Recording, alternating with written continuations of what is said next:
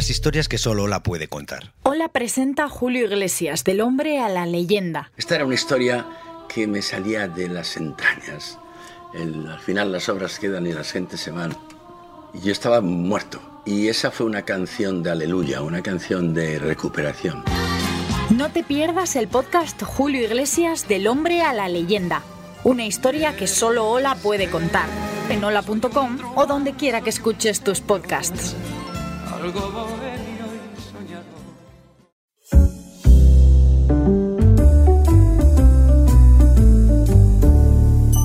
Las historias que solo Ola puede contar.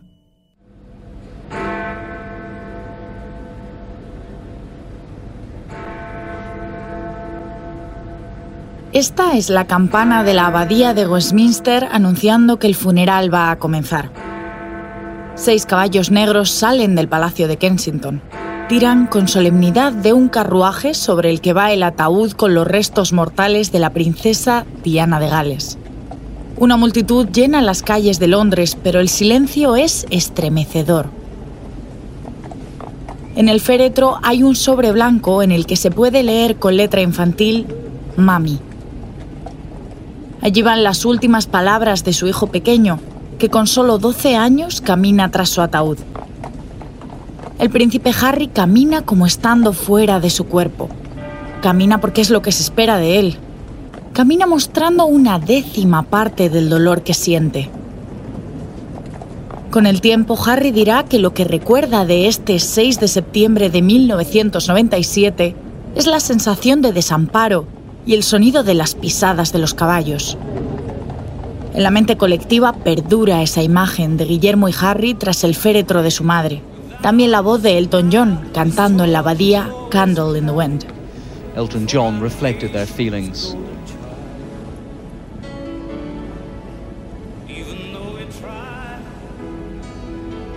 y a la reina de Inglaterra inclinando la cabeza ante Diana por primera y única vez en su vida.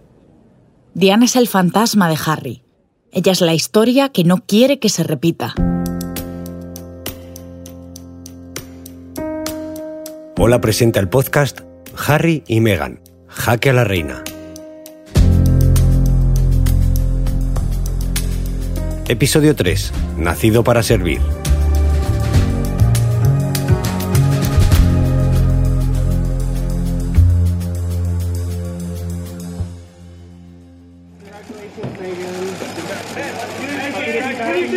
Harry y Meghan esperan el nacimiento de su primer hijo.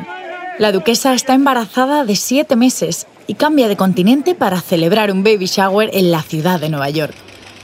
El viaje se planea en secreto, pero su llegada genera tanta expectación que nada más poner un pie en Estados Unidos, los fotógrafos le esperan a las puertas del hotel de Mark, que tiene la habitación más cara de América.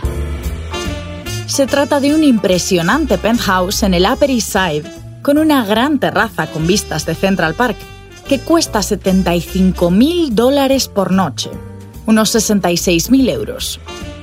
Hasta aquí llegan las amigas de Meghan, entre las que están Serena Williams, la abogada de derechos humanos y mujer de George Clooney, Amal Clooney, o Gail King, la presentadora de noticias de la CBS, que más tarde cuenta que Meghan recibe una montaña de regalos que no abre porque quiere hacerlo con Harry a su regreso a Londres. Aunque el palacio aclara que es un viaje financiado de forma privada, su fiesta levanta una oleada de críticas cuando se estima que el coste total del baby shower supera los 400.000 euros. La periodista británica especializada en realeza Natasha Hornsby considera este viaje un desastre de relaciones públicas. Creo que hay que sentir algo de pena por Meghan. Se sentía muy sola en Inglaterra, por eso voló a Estados Unidos. Pero los gastos de este viaje hicieron fruncir el ceño a más de un británico, aunque no se pagara um, con dinero público. La futura mamá embarazada de siete meses, regresó a Reino Unido en un avión privado de George Amal Clooney, contradiciendo así su apoyo público a la lucha contra el cambio climático. Meghan pisa un terreno resbaladizo. Su primer error fue posar en imágenes oficiales de, de compromiso en un vestido de diseño firmado por Ralph Lauren, que costó alrededor de 67 mil euros. Kate Middleton, cuando posó para imágenes oficiales con su prometido Guillermo, usó un vestido blanco sencillo de Reese, una marca bastante asequible. Hemos tenido que esperar hasta que Kate cumplió 40 años para verla posar para un retrato formal en un vestido lujoso. En eso creo que ella ha sabido muy bien cómo jugar el juego. Este baby shower es más propio de una estrella de Hollywood que de una princesa británica. Es decir, es demasiado llamativo para la estética sobria que la monarquía quiere que trascienda de sus actos privados. En este momento, en la recta final de su embarazo y con las críticas acumulándose, Meghan no está precisamente en un cuento de hadas.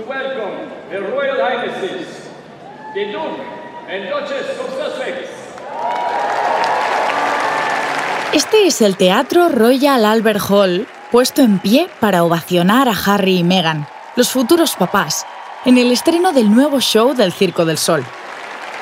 Los dos agradecen el gesto, pero Harry se ve triste, cabizbajo. Toma aire, busca la mano de Meghan.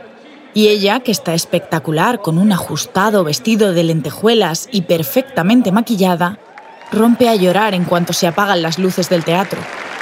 Horas antes, ella le ha confesado a él que no quiere seguir viva. Será Megan la que describa en televisión cómo toca fondo. Estaba realmente avergonzada de decirle esto a Harry, especialmente porque sé cuánta pérdida ha sufrido. Simplemente ya no quería estar viva, y ese era un pensamiento constante, muy claro, real y aterrador. Nuestro compañero Martín Bianchi, redactor jefe de la revista Hola, nos lo cuenta. No pongo en duda que quizá Megan se sintiera eh, en peligro su salud mental por, esa presión mediática, desde, es lo más normal, quiero decir que probablemente hay muy pocas personas que puedan soportar ese grado de exposición pública y de escrutinio y de críticas, incluso de, de racismo y de, mm, ese grado de violencia que a veces se vive. Y me parece perfecto que se haya alejado de eso hay que recordar que Meghan y Harry se toparon con los trolls casi desde el principio. Los ataques racistas, sexistas, clasistas y amenazantes habían tomado fuerza, y desde el palacio se pasaban horas moderando comentarios violentos que se dirigen mayoritariamente contra Kate y contra Meghan. Es decir, contra las mujeres más jóvenes, con más presencia en la vida oficial, y que además llegaron a la familia real por matrimonio.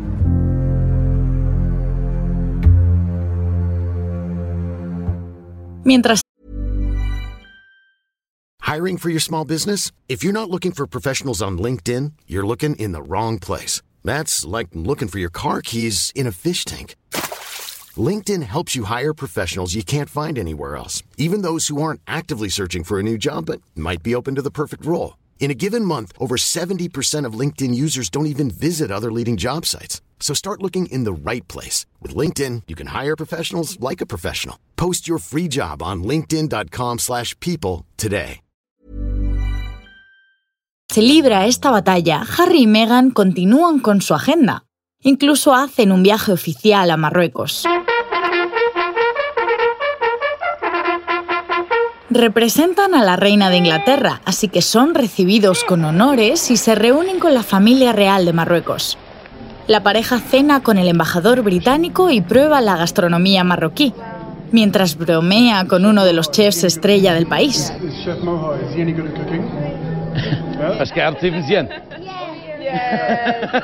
Después de este viaje internacional, Harry y Meghan se preparan para el nacimiento de su bebé. Y por primera vez en la historia reciente de la dinastía Windsor, todo es secreto.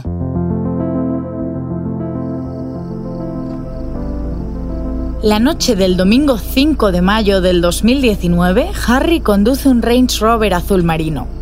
En el asiento trasero va Meghan acompañada por su madre, Doria. Un grupo de escoltas les sigue de cerca mientras recorren los 45 kilómetros que separan Frogmore Cottage, la residencia oficial que la reina les cede tras la boda, y el Hospital Portland, en el centro de Londres. Es una de las clínicas preferidas por los famosos ya que cuenta con los recursos médicos más avanzados y una entrada subterránea por la cual acceder sin ser visto. Pero no es lo que todos esperan para el hijo de Harry. Por tradición se espera que hagan lo mismo que Guillermo y Kate, que es lo mismo que hicieron Carlos y Diana. Dar a luz en la maternidad de Lindo Wing y posar en la puerta pocas horas después con el bebé en brazos. Pero los Sussex toman sus propias decisiones. Así que cuando nace el bebé, el séptimo en la línea sucesoria, nadie sabe dónde están. Es Harry, solo Harry, el que a la mañana siguiente comparece para dar la buena noticia.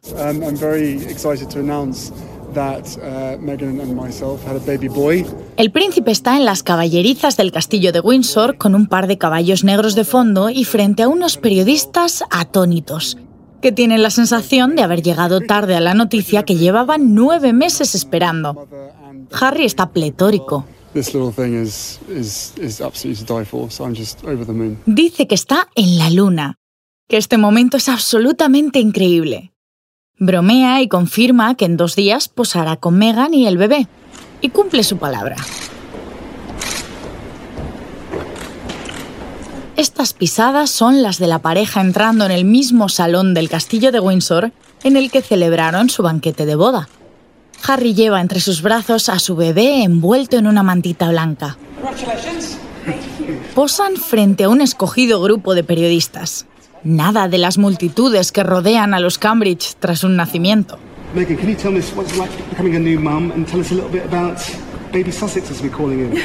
A estas alturas no se sabe el nombre, así que todos le llaman Baby Sussex. Tanto Meghan como Harry responden a las preguntas típicas. ¿Cómo se porta? ¿Cómo te sientes? ¿Duerme bien? ¿A quién se parece? Exactamente tres minutos después, el tiempo pactado, se marchan.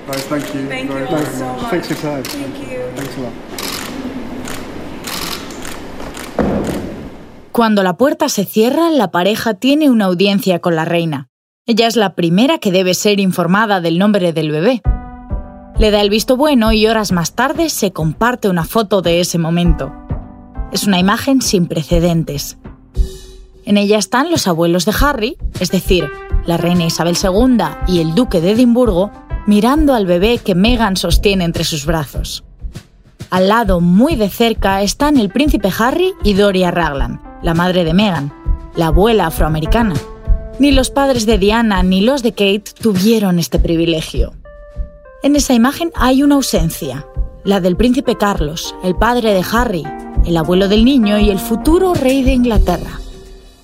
Creo que no era más bien marcar distancia con Carlos, pero marcar acercamiento con la reina, que es la monarca que es ah, además vecina o era en su momento vecina de Harry y Meghan, porque ellos habían elegido a vivir al lado de Windsor, no al lado de, por ejemplo, Norfolk, donde viven Guillermo y Kate en su finca del campo, y no al lado de Carlos en Gloucestershire. Ahora sí, se anuncia el nombre del bebé.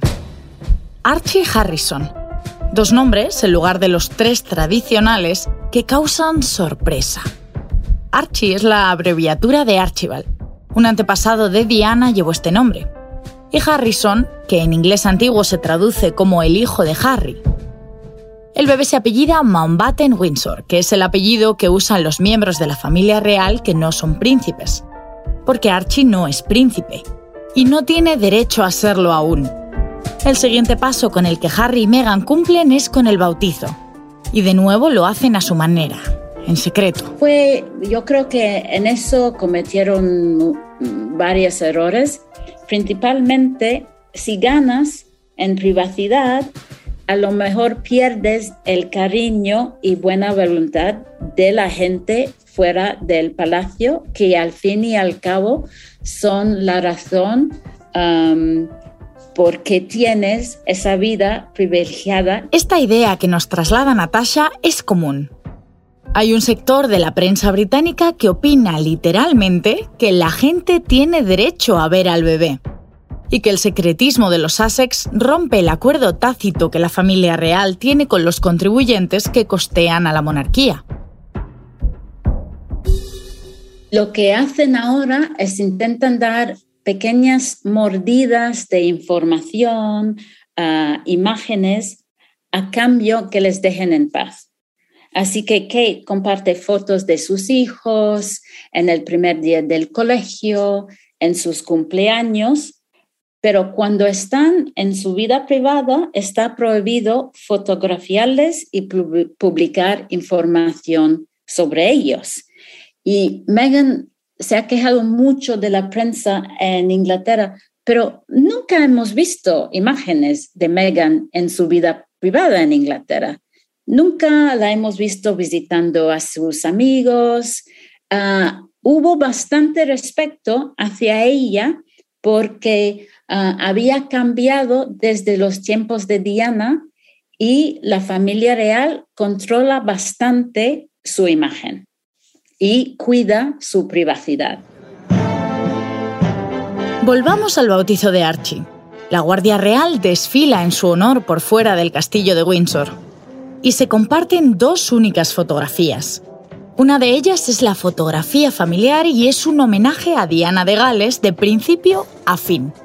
En el centro de la escena, sentados en el mismo sofá tapizado con seda verde de Damasco y brazos dorados que escogió Diana para el bautizo de Harry, están ahora los Sussex con Archie entre sus brazos. El bebé lleva el histórico faldón de la familia real. A los lados, pero en sillas separadas, se sientan Camila, la segunda mujer de Carlos, y Kate, que repite vestido. El vestuario, igual que las joyas dentro de la monarquía, no es algo trivial, es una forma de comunicación. El hecho de que, tanto para la boda de Harry y Meghan como para el bautizo de Archie, Kate repita vestido tiene muchas lecturas posibles. Una es la del respeto. Intentar no llamar la atención en un día en el que no es la protagonista.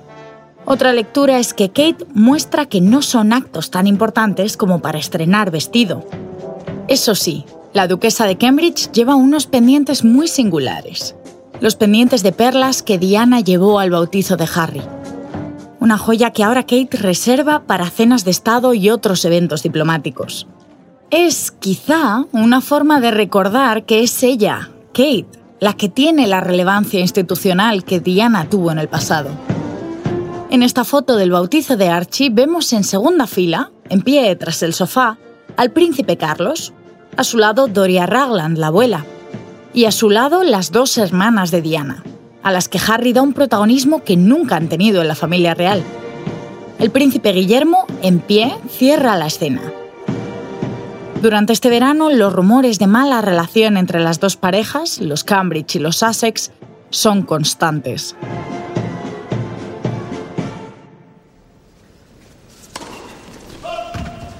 Así que la primera aparición pública que hace Meghan tras dar a luz es precisamente con Kate.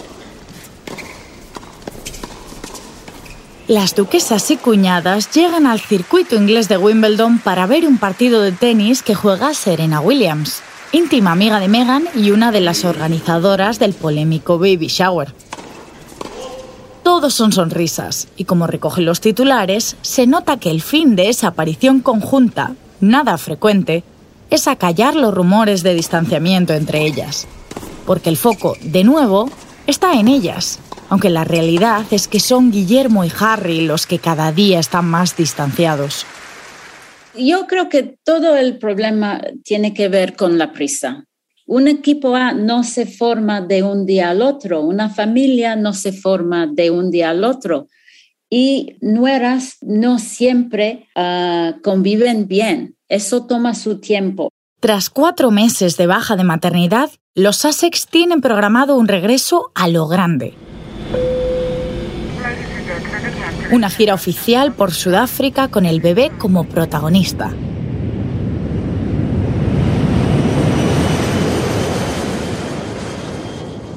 La familia aterriza en Ciudad del Cabo. Archie baja del avión en brazos de su madre con un gorrito blanco idéntico al que Diana le puso a Harry para su primer viaje oficial. Estos guiños son constantes en la monarquía. Es un símbolo de continuidad y una forma de anclarse a la historia.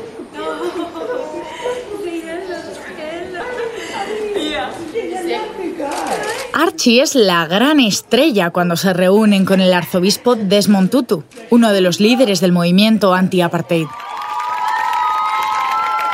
Durante este viaje, Meghan da quizás su discurso más célebre en su corta vida como princesa y se describe como una mujer de color. As a woman, as a woman of color, and as your sister. Mientras, Harry se desplaza a otros países, entre ellos a Angola, donde visita el campo de minas de Huambo, en el que estuvo Diana.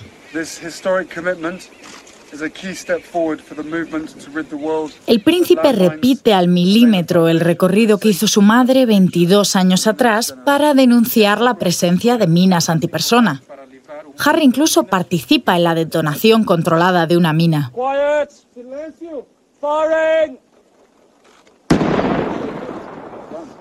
Y visita el hospital ortopédico que lleva el nombre de su madre. Diana está ahora más presente que nunca en la agenda de Harry. Sobre cómo su muerte marcó la vida de sus hijos nos habla Martín Bianchi. Y Harry yo creo que quizá todavía no ha logrado resolver eh, cómo vivió su infancia y la pérdida de su madre, ¿no? Creo que todavía está intentando encontrarle un sentido y superar eh, esa pérdida que es monumental, claro. Era muy pequeño y fue muy público cómo, cómo falleció y ese funeral y ese luto. Guillermo lo supo racionalizar mejor, si se quiere decir, o quizá por su futuro papel como, como heredero y algún día rey de Inglaterra, él, pues lo asumió de una manera como, ¿no? con mayor resignación. Y Harry, que también sabía que iba a tener menos, menos responsabilidades institucionales, pues lo supo encajar peor o más emocionalmente. Por otro lado, a nadie se le escapa lo poderoso que es evocar a Diana en términos mediáticos. Rescatar la figura de Diana de alguna manera porque, claro, es un capital infinito. Porque sigue fascinando al mundo. Hoy sigue, Diana sigue siendo trending topic cuando surge algún tema, sigue su influencia en la moda sigue existiendo y en el estilo todo el tiempo. Diana era tan increíble Volvamos a Sudáfrica. I'm Sandra, and I'm just the professional your small business was looking for. But you didn't hire me because you didn't use LinkedIn jobs. LinkedIn has professionals you can't find anywhere else, including those who aren't actively looking for a new job but might be open to the perfect role, like me. In a given month, over 70% of LinkedIn users don't visit other leading job sites. So if you're not looking on LinkedIn, you'll miss out on great candidates like Sandra. Start hiring professionals like a professional. Post your free job on linkedin.com/people today. Con Harry y Meghan viaja un amplio grupo de periodistas y fotógrafos. Algunos notan que el príncipe está incómodo. Cuando la gira por África está a punto de terminar y la pareja es agasajada con bailes regionales, ocurre lo que nadie espera en un viaje oficial. Sus abogados anuncian demandas contra un medio de comunicación y su grupo editorial por publicar el contenido de una carta privada y personal que Meghan había enviado a su padre poco después de la boda. Hay que recordar que el padre de Meghan, Thomas Markle, no fue a la boda de su hija. Este solo fue el principio. El padre de Meghan, igual que sus hermanastros Samantha y Thomas Markle Jr., aprovecharon el tirón de la boda del año y dieron entrevistas devastadoras para la imagen de Meghan. Entre ellas decían que era fría, trepa, calculadora y poco honesta. Meghan escribió esta carta a su padre pidiéndole que parara, diciéndole que le había roto el corazón y que, por favor, no inventara más historias. Thomas Markle pone la carta, cinco hojas escritas a mano con una caligrafía perfecta, en manos del periódico The Daily Mail, y entonces sale a la luz. Aunque la demanda por el uso indebido de información privada, por la infracción de los derechos de autor y por incumplir la protección de datos se inicia en nombre de Meghan, es Harry el que anuncia la demanda en un comunicado que decía esto. Se publicó el contenido de una carta privada de forma ilegal y con la intención destructiva de manipularle a usted, el lector. Además, se omitieron estratégicamente párrafos, frases específicas e incluso palabras concretas para enmascarar las mentiras que perpetuaron durante más de un año. Pese a que esta acción legal puede no ser la más prudente, es la correcta, porque mi miedo más profundo es que la historia se repita. He visto lo que sucede cuando alguien a quien amo se convierte en mercancía hasta el punto de que no es visto como un ser humano. Perdí a mi madre, y ahora veo a mi esposa caer víctima de las mismas fuerzas poderosas. Este comunicado no es del estilo Windsor, es del estilo Harry. Muestra ira y dolor. Lo explica el periodista Martín Bianchi. Las monarquías europeas, no solo la británica, no funcionan así. Tú puedes eh, realmente em, ofender de muchísimas maneras a miembros de las familias reales de Europa y no demandan ni tampoco envían desmentidos, salvo cuestiones muy, muy extremas. No es la práctica habitual que tú puedas interactuar con, digamos, con los medios de comunicación de la manera que ellos pretendían. Eso no encajaba con estar dentro de, de la institución. El comunicado encierra otro detalle. Harry dice que la Meghan de ahora es la Meghan de siempre. Es decir, la pareja es consciente de la caída de su popularidad. Algunos titulares recogen de heroína a villana en menos de un año. Hay que acordarse que a Kate le hackearon el teléfono 155 veces, un dato que salió en un juicio en 2014. Creo que Meghan sentía que se traspasó la línea porque algunos de los ataques tenían ese toque racial y también tenía ese perjuicio uh, antiamericano. Uh, si, si Kate era la rosa inglesa perfecta, Meghan tenía que ser la americana, que opina demasiado, que habla demasiado. Harry y Meghan terminarán ganando esta demanda después de tres años de pelea en los tribunales. Pero en este momento, en el otoño de 2019, el escenario es incierto. Solo dos semanas después de anunciar las demandas, cuando el ambiente todavía está tenso, la cadena ITV emite el reportaje que habían grabado con ellos en Sudáfrica. Harry y Meghan hacen declaraciones inesperadas. Ella dice lo siguiente. He intentado hacer mía esa postura tan británica de mantener la compostura cueste lo que cueste, pero creo que personalmente es perjudicial. Nunca he pensado que esto sería fácil, pero sí pensaba que sería justo. Meghan parece emocionalmente agotada. Solo han pasado ocho meses desde esa noche en la que le dijo a Harry que no quería seguir viviendo. Cuando el periodista Tom Bradby le pregunta si se encuentra bien, ella se emociona. Se le escapa una lágrima. Gracias por preguntármelo, no hay mucha gente que quiera saber si estoy bien. Harry por primera vez reconoce que la relación con su hermano Guillermo no es buena. Estas palabras despiertan una enorme conmoción. Desde Estados Unidos les llueven los apoyos, entre ellos el de Kamala Harris, que se postula para vicepresidenta de los Estados Unidos y escribe en Twitter. Megan, estamos contigo. Desde el Reino Unido la reacción, en líneas generales, es diferente. Hay comprensión, pero también se analiza el daño que este documental hace a la imagen de la monarquía una institución que la abuela, el padre y el hermano de Harry defienden con uñas y dientes. A Meghan de alguna forma se le responsabiliza de todo. De no querer ser vecina de los duques de Cambridge, de no querer trabajar con ellos, de separar a los hermanos, de ser demasiado Hollywood, de ser difícil en el trato y de romper tradiciones sin necesidad. Se habla de choque cultural.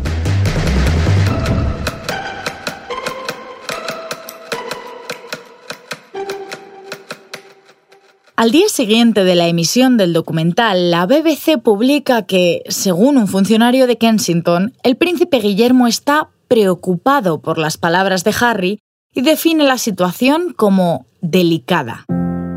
Más que delicada, para Harry y Meghan es insostenible, y la pareja decide retirarse temporalmente de la vida oficial. Necesitan salir del foco mediático, desconectar. Son una especie de vacaciones. La Casa Real lo permite y lo costea, pero cuando llega la Navidad trasciende que no regresarán al Reino Unido para las celebraciones con la reina en el castillo de Sandringham. Algo no va bien. El príncipe Harry había nacido para servir, para servir a la monarquía, pero su hijo no va a llevar el mismo camino. Fue llegar a Londres y soltar la bomba. Ella intentó sacar las lecciones del matrimonio de Diana y Carlos. Como abuela es todo comprensión y cariño, pero como monarca, mano de acero. Los duques perdieron esa batalla.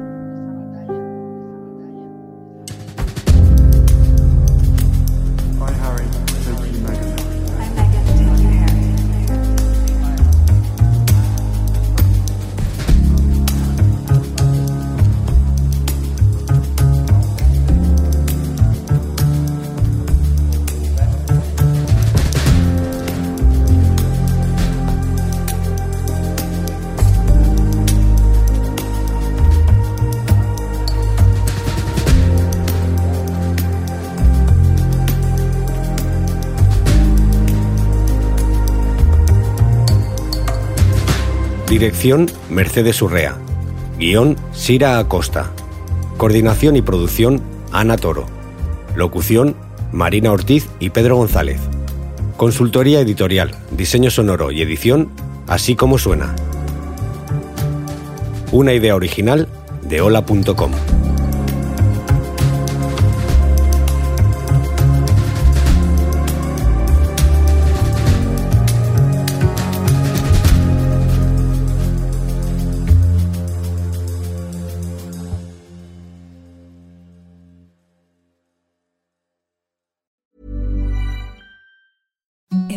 the softest sheets you've ever felt. Now imagine them getting even softer over time. That's what you'll feel with Bowl and Branch's organic cotton sheets. In a recent customer survey, 96% replied that Bowl and Branch sheets get softer with every wash. Start getting your best night's sleep in these sheets that get softer and softer for years to come. Try their sheets with a 30-night guarantee. Plus, get 15% off your first order at bowlandbranch.com. Code BUTTERY. Exclusions apply. See site for details.